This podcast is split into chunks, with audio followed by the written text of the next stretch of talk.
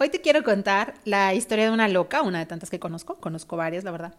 Este, ¿recuerdas que en nuestra imaginación nos compramos una casa? Si no has escuchado ese podcast, te invito a buscarlo para que sepas de cuál casa hablamos. Eh, entonces, bueno, estábamos en que ya te compraste tu casa, la decoraste como te gusta y pues ya eres súper feliz ahí. Resulta que tus vecinos hacen una mega fiesta invitan a muchísima gente, a ti no, pero mucha gente sí. Y a medianoche van y tocan tu puerta. Te dicen que una de las invitadas se puso muy mala copa, muy impertinente y pues que ellos ya no la aguantan. Pero pues como ya es noche no la pueden mandar a su casa. Tú de buena onda que andas ese día, la recibes, la dejas ahí en el sofá, le das su cobijita, su almohada y pues ya, ¿no? Resulta que al otro día se despierta la loca y dice que le encanta tu casa. Y pues que se va a quedar a vivir ahí. Sí, exacto. Esa misma cara pondríamos todos. No sé, tal vez una carcajada. Suena muy absurdo. Obviamente está loca o sigue borracha, no sé. pues bueno, así mismo, cuando nacemos somos una persona. Después, y de acuerdo a nuestro entorno, se va formando en nuestra cabeza otra persona. Esa es a la que yo llamo la loca la azotea. La que tú crees que eres, pero no es tu esencia, pues está formada por los miedos, experiencias de otros, traumas, eventos, etcétera, cuestiones familiares, escolares, de todo, todo en tu infancia. Y bueno, estábamos en que al otro día de la fiesta tocan a tu puerta, es un vecino Abres tú la puerta, bien mona, todavía en pijama, obviamente. Entonces pregunta por la dueña de la casa.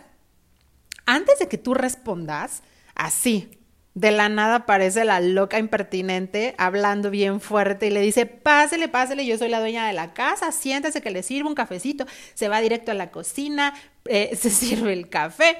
Entonces tú obviamente te quedas viendo la escena con cara de, ¿qué? ¿No? En silencio, te quedas sin palabras pero, pues obviamente ella es tan convincente, pues ya le está preparando café. Entonces el vecino en verdad le cree que ella es la dueña y empiezan a platicar, ¿no? Cuando tú por fin ya te cae el 20 y quieres hablar y explicarle al vecino que no, no, tú eres la dueña, ella está loca. Pues no, no te escuchan porque tu voz es muy bajita. Así es como la loca se adueña de ti. Su voz es tan fuerte, ruidosa, impertinente, esa loca es la misma que te dice, a veces no una, sino varias veces, un día, todos los días, no lo vas a poder hacer, no eres suficiente, ¿por qué soy así? ¿Por qué no soy como los otros? Y muchas más cosas que se le, se le ocurren, se le incurren, también a veces se le incurren. Esa misma voz que te impide ser tú,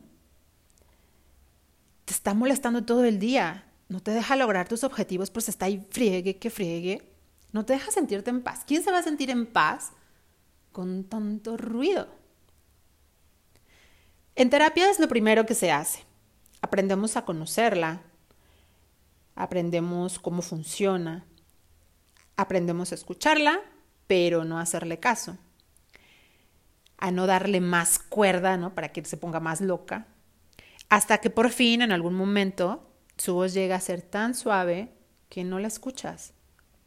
También aprendes a tú, tú que eres la dueña, aprendes a alzar la voz. Y no me refiero a gritos, sino a dejar de callar, a hablar claro y firme. Aprendes a regresarte lo que desde un principio fue tuyo, tu casa.